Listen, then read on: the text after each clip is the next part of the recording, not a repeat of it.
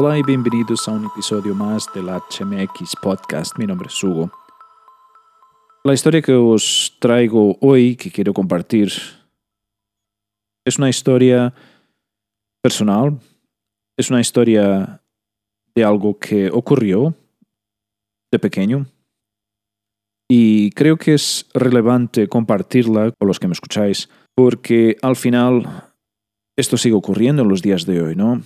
Y me refiero al bullying. Bullying, una expresión que se empezó a utilizar no hace tanto tiempo, pero que ya caló en la sociedad, especialmente en los más pequeños y las minorías también. Y realmente los que han sufrido, los que han sufrido bullying, los que hemos sufrido bullying, tenemos en cuenta que todo esto no existía en, eh, cuando éramos más pequeños, ¿no? Por lo menos en mi caso, no se hablaba de bullying, no se hablaba de acoso. A medida que, mm, me fui desarrollando y convirtiendo en adulto, y más ahora en esta, en esta fase de mi vida, que ya estoy en los 40, 40 45 para ser más, más exacto, es cuando me voy dando cuenta de cosas que han ocurrido en esa, en esa fase de mi vida donde realmente sabes lo que te han hecho, lo que te han provocado, lo que ha tenido impacto en tu vida, las consecuencias de esas acciones, el impacto que ha tenido en tu vida de mayor, ¿no? de adulto. Yo de pequeño viví, crecí en un, en un pueblo que se llama Queluz, cerca de, de Sintra, cerca de Lisboa. Y ese sitio no era propiamente un sitio campestre, más bien una ciudad dormitoria, donde, donde residían muchas familias, clase obrera, clase obrera y teníamos eh, pues ya un aspecto de ciudad, eh, de edificios muy altos, carreteras, coches. Digamos que había todavía una mezcla de, digamos que era una ciudad que se estaba desarrollando a marchas forzadas y pero que aún mantenía ciertas partes más, eh, quizás más, más de pueblo, ¿no? Lógicamente, en esa época era un sitio bastante pequeño, con poca, una población bastante pequeña, pero ya se notaba y se empezaban a notar ya rasgos de que tenía todas las perspectivas o las posibilidades de crecimiento. Portugal en esa fase pues entró de lleno en la comunidad europea y empezaron a desarrollarse proyectos para mejorar las infraestructuras del país y eso se estaba notando. Yo vivía en, en un pequeño barrio donde pues, éramos, habíamos niños, había niños, niñas, todos más o menos de la misma edad. Eh, quizás había una generación eh, que les llamamos los grandes, ¿no? Que, que nos. Eh, pues que a lo mejor nos sacaban cuatro o cinco años en algunas, en algunas situaciones. O en algunos, en algunos casos. Y yo los recuerdos que tengo de esa época pues jugaba mucho en la calle, jugaba muchísimo con mis amigos en la calle, nos quedábamos muchísimas horas ahí fuera jugando al balón, jugando al escondite, jugando pues, a los juegos que jugábamos en esa época. Recuerdo que había bastante, bastante libertad, ¿no? Nos movíamos en, a todas partes del, del barrio sin cualquier tipo de, de supervisión por parte de nuestros padres salías de casa, pero normalmente solías volver, si salías por la mañana, pues estabas dos, tres horas, preguntabas la hora a alguien, más o menos te orientabas así y, volvías a casa a comer.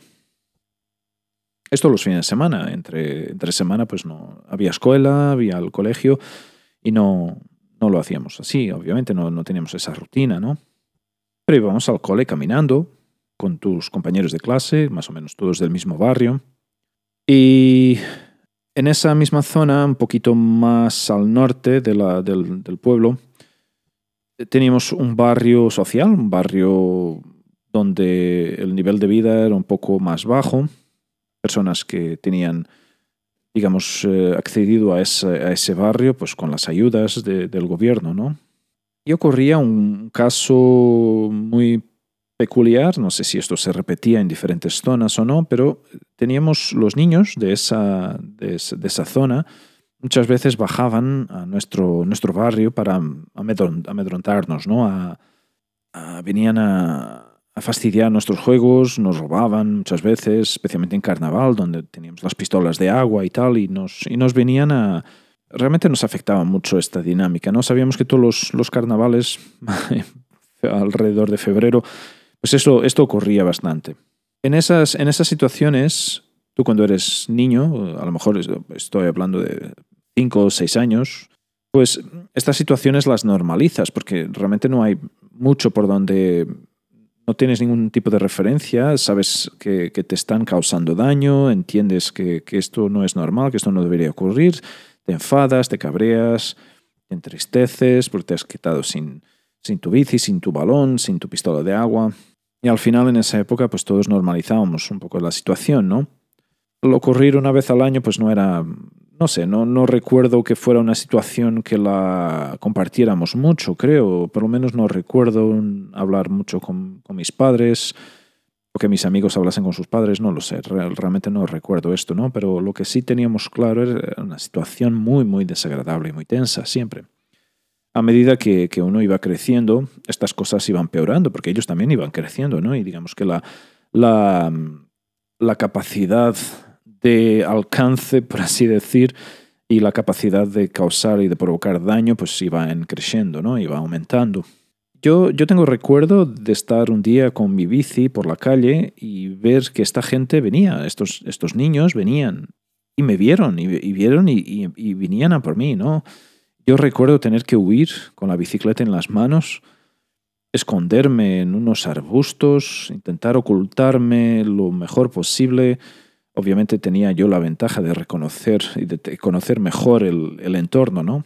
Y, eso ocurría, ocurría con mucha frecuencia, pero este, este caso en concreto lo tengo muy presente en mi memoria porque fue quizás de las veces que más tensión he sentido, ¿no? Y porque al final yo sabía que no podía volver a casa por el mismo sitio de donde habitualmente iba, porque iba a estar totalmente expuesto, era por la calle principal, me, iban a ver, entonces tuve que, hacer como dar una vuelta, pero escondiéndome, ¿no? Teniendo que esconderme en mi propio barrio, ¿no? Muy cerca de mi casa. Ya os podéis imaginar esta situación para un niño de 5 o 6 años, el trauma ¿no? que puede generar una situación así, vivir en el, en el miedo, ¿no? o con el miedo en el cuerpo, tener que estar huyendo, ¿no? escondiéndose ocultando su, su, presencia, no poder decirlo a nadie. Porque al final los adultos tendemos a normalizar estas situaciones como cosas de niños. Los años fueron pasando, yo cambié de colegio, recuerdo que mi transición de la primaria al, al, ciclo preparatorio pues no ha sido, digamos, al quinto año, pasar del cuarto de primaria al quinto año, no ha sido fácil para mí, fue una transición muy complicada.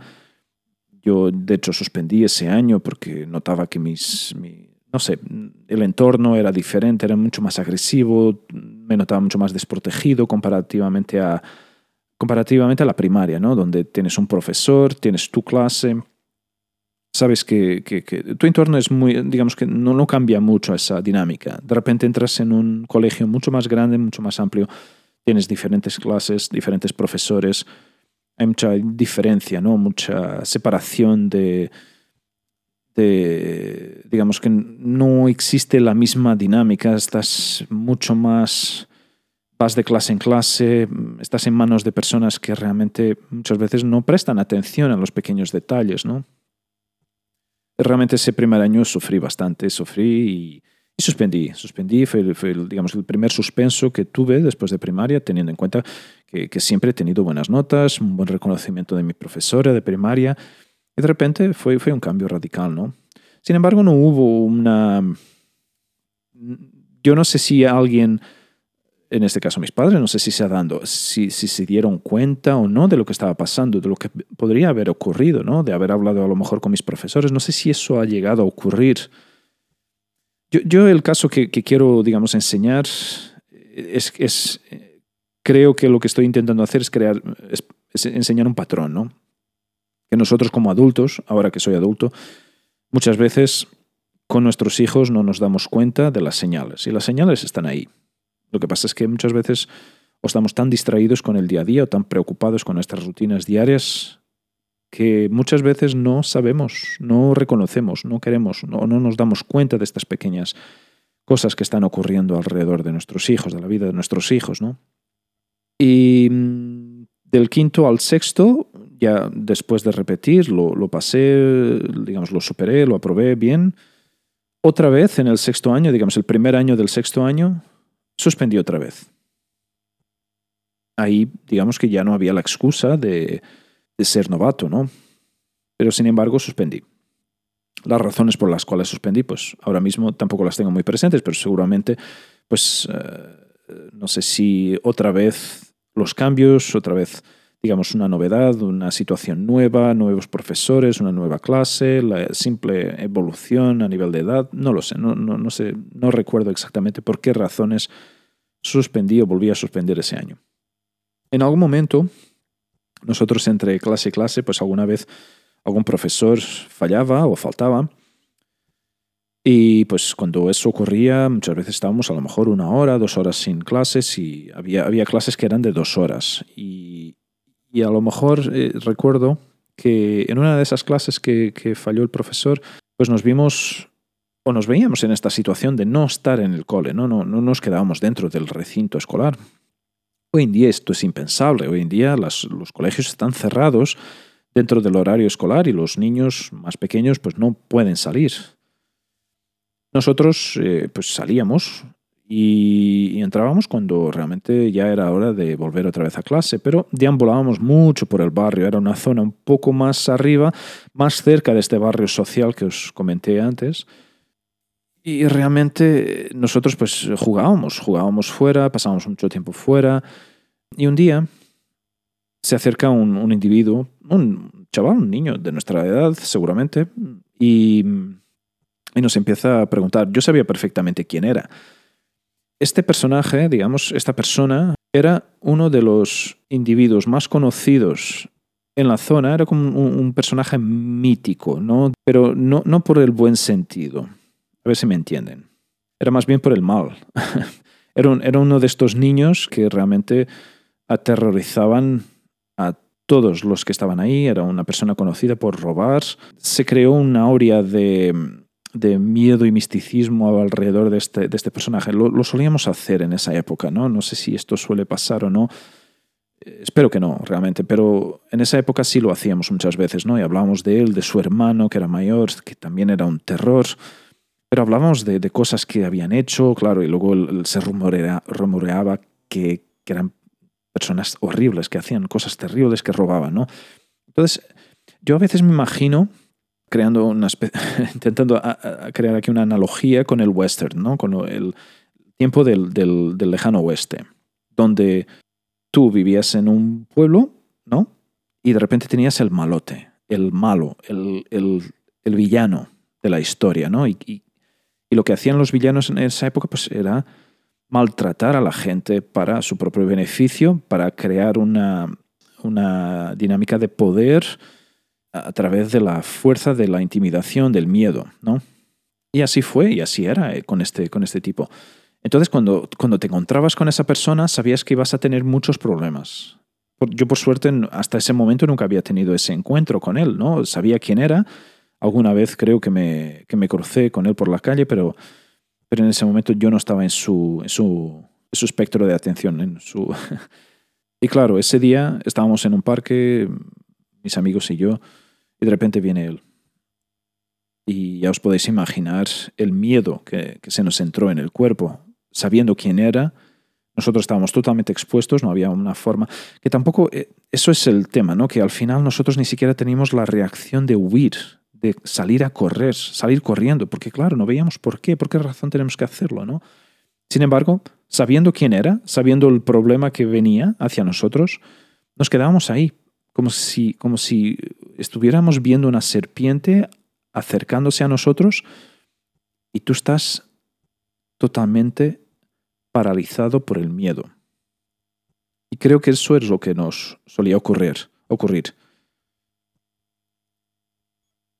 Cuando empezó a hablar con nosotros, eh, yo no recuerdo exactamente lo que estábamos hablando, pero a lo mejor eh, creo que empezó a preguntarnos qué hacíamos ahí, a qué cole íbamos, eh, no sé realmente el contenido de esta conversación, pero llegó un momento en que empezó a preguntarme por mi casa, dónde vivía.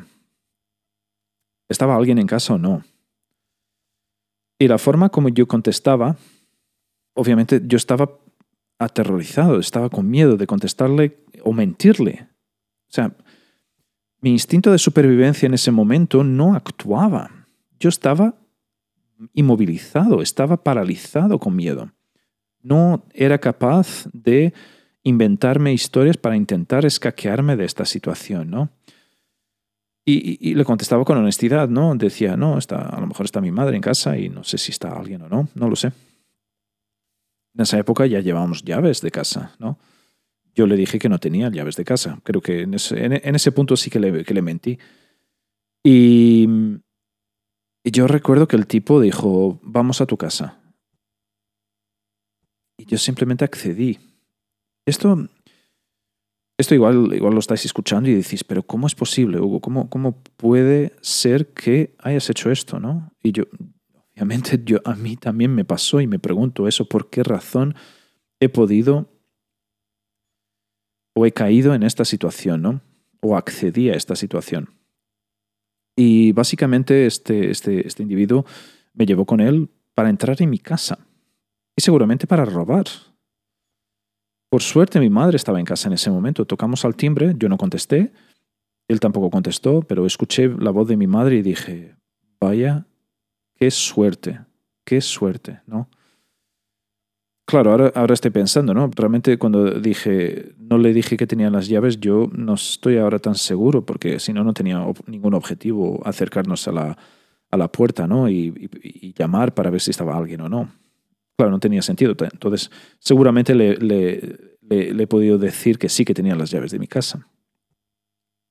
Es, es, tremendo, ¿no? Estar en esta situación, paralizado de miedo, sin saber qué hacer.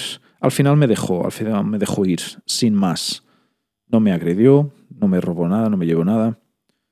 Pero era de, este tipo, era de estos tipos de persona que probablemente si te ve por la calle, te coge por un lado y te dice, ¿qué llevas en la cartera?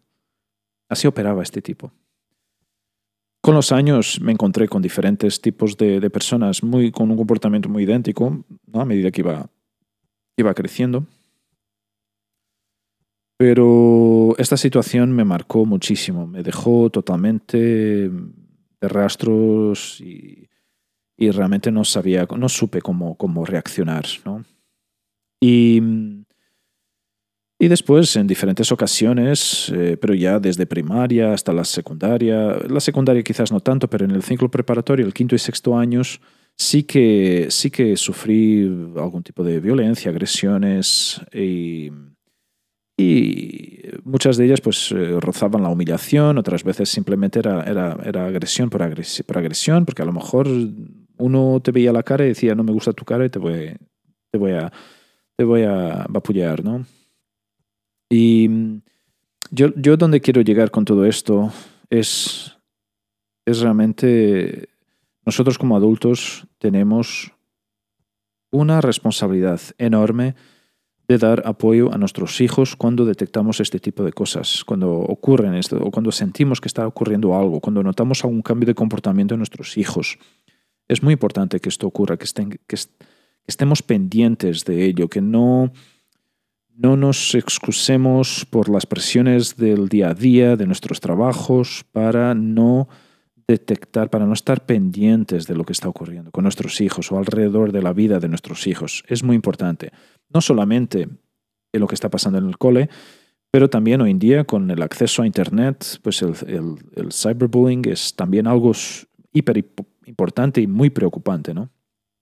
Todas estas... Eh, herramientas de hoy en día, el acceso a Internet, las redes sociales, pueden provocar y provocan al año muchos suicidios por parte de adolescentes, de niños, de niñas, que simplemente no son capaces de gestionar estas situaciones a nivel emocional, no notan o no sienten que tienen un apoyo de su entorno y es Es ultra importante que esto ocurra. Esto no puede fallar. Es algo que a la mínima que detectamos, que detectemos estas situaciones, actuar. Actuar, hablar con todas las personas responsables por la educación de nuestros hijos, profesores, tutores, padres, madres, hermanos, familiares. Es muy importante que estas situaciones no ocurran. Yo de pequeño no sentía ese apoyo, yo de pequeño no sabía lo que era bullying, yo simplemente pensaba que esto era una situación normal, ¿no? Creo que en esa época todos asumíamos que era una situación normal. Y... Pero no lo es, nunca lo fue. Nunca lo fue. Estas, estas, estas situaciones luego, a, las, a, las, a los niños que pasan por estas situaciones, generan una falta de confianza inmensa, una falta de, autoestima inmensa. Es algo que acaba por impactar en nuestras vidas en el futuro, como adultos. El no saber interactuar con las personas, el sospechar de toda la gente, no confiar en nadie. El... Yo siempre creía que mis sentidos de, de, alerta estaban muy, muy desarrollados, ¿no? Quizás poco fuera de lo habitual. Yo pensaba que era algo normal o simplemente había desarrollado estas características, pero cada vez veo y reconozco que tiene mucho que ver con lo que pasaba, con lo que me pasaba de pequeño. El estar constantemente tener que estar en alerta para poder huir en un momento dado, ¿no? Eso es terrible, que un niño tenga que vivir bajo esas circunstancias, ¿no? No estoy diciendo que mi barrio fuera violento, mi barrio no era un, sitio violento. Seguramente es muy posible que en otras zonas de alrededor de Lisboa hubiese barrios mucho peores, en circunstancias muchísimo peores. Nosotros vivíamos en, la periferia de, una ciudad grande, Lisboa, pero realmente teníamos, teníamos estas circunstancias, no vivíamos en esta situación donde ocasionalmente ocurrían estas cosas, ¿no? Y, mi mensaje realmente es estar alerta, estar pendientes, dar todo el apoyo que podáis a vuestros hijos, porque el bullying es traumático, deja huellas para toda la vida si luego no sabemos ni siquiera cómo reconocer las señales ya de adultos de por qué ocurren ciertas situaciones, por qué razón me comporto de esta manera, por qué razón sospecho de toda la gente, por qué razón no confío, por qué razón no soy capaz de mantener una relación estable, por qué reacciono, por qué siempre a la defensiva, ¿no? Y, esas, esas, esas, esas señales, al final, si estamos pendientes de la vida de nuestros hijos, son fáciles de reconocer. Si estamos conectados con la vida de nuestros hijos, debemos y tenemos la obligación de reconocer esas señales. Por eso os digo que tengáis cuidado, tengáis estar presentes en la vida de, vuestros hijos. Es muy importante, no, no, puedo no decirlo y no puedo dejar de, recalcar esta, esta, importancia porque es realmente algo que, que debemos de dar el máximo de apoyo, estar para ellos, hacerles entender y hacerles ver que vamos a estar siempre por ellos, para ellos, y que, y que, estas, eh, y que estas situaciones no, no vuelvan a ocurrir o que si ocurran, que se puedan detectar y actuar con rapidez. Hoy ha sido un mensaje un poco, un tono más cargado de lo habitual.